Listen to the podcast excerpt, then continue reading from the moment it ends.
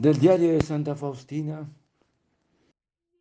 En el momento en que tomé la pluma de la mano, recé brevemente al Espíritu Santo y dije, Jesús, bendice esta pluma para que todo lo que me haces escribir sea para la gloria de Dios. De repente hay una voz, sí, bendigo, porque en este escrito está el sello de obediencia a la superiora y al confesor. Y ya con esto recibo gloria y muchas almas sacarán provecho para sí.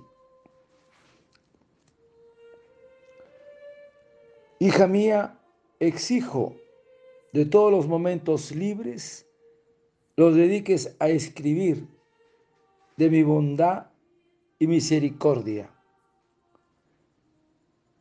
Esta es tu misión y tu tarea en toda tu vida para que des a conocer a las almas la gran misericordia que tengo con ellas y que las invites a confiar en el abismo de mi misericordia.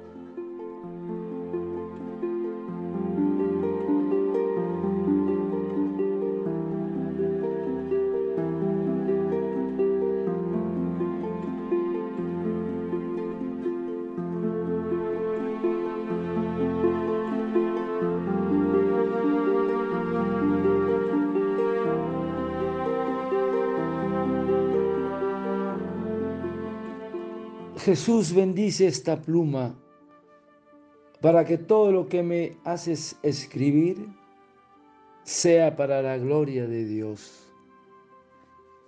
Sí, bendigo, porque en este escrito está el sello de obediencia a la superiora y al confesor. Y ya con esto recibo gloria. Y muchas almas sacarán provecho para sí. Hermanos, nos dice la escritura. Jesús bajó con ellos y vino a Nazaret y les estaba sujeto. Porque el Espíritu Santo ha querido dejar consignado este hecho en el Evangelio. María vio una y otra vez la obediencia callada de su hijo, porque la Virgen, su madre, guardaba todas estas cosas en su corazón. Toda la vida de Jesús fue un acto de obediencia a la voluntad del Padre. Y Jesús nos dice, yo hago siempre lo que es de su agrado. Por eso que el Maestro nos dice que la obediencia a la voluntad de Dios. Es manifestada de muchas formas. Deberá ser lo que alimente y dé sentido a nuestras vidas. Porque hermanos, sin obediencia no hay crecimiento en la vida interior. Qué hermoso ni verdadero desarrollo de la persona humana. Por lo tanto, la obediencia, lejos de menoscabar la dignidad humana, la lleva por la más amplia libertad de los hijos de Dios a la madurez. Somos felices cuando obedecemos,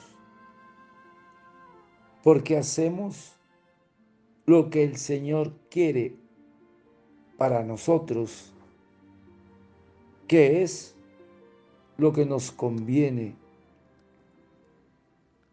aunque en algunas ocasiones nos cueste hacerlo. Por eso que la obediencia es una virtud que nos hace muy gratos al Señor. En la obediencia manifestamos nuestra entrega al Señor.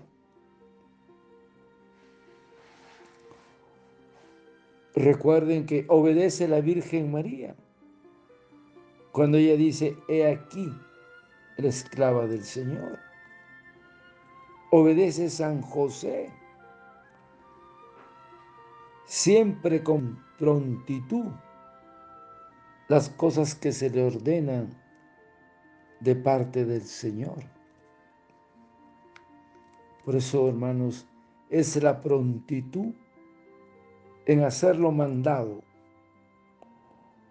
una de las cualidades de la verdadera obediencia es la prontitud.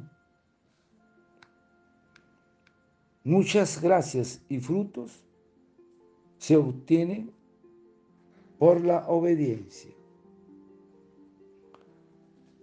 Recuerden, Jesús, el Maestro, obedece por amor. Ese es el sentido de la obediencia. Todo hacerlo por amor. Es el sentido de la obediencia cristiana, la que se debe todo a Dios y a sus mandamientos. Qué importante es la obediencia en la vida del apostolado, con rapidez, con prontitud, con amor. Padre eterno, yo te ofrezco el cuerpo, la sangre, el alma y la divinidad de tomado Hijo nuestro Señor Jesucristo, como propiciación de nuestros pecados y del mundo entero. Y por su dolorosa pasión, ten misericordia de nosotros y del mundo entero. Oh sangre y agua que brotaste del corazón de Jesús como fuente de misericordia para nosotros, en ti confío. Que Señor de la misericordia te conceda la gracia de la obediencia a ti y a tu familia. Dios te bendiga y proteja. Santa Faustina, ruega por nosotros. Amén.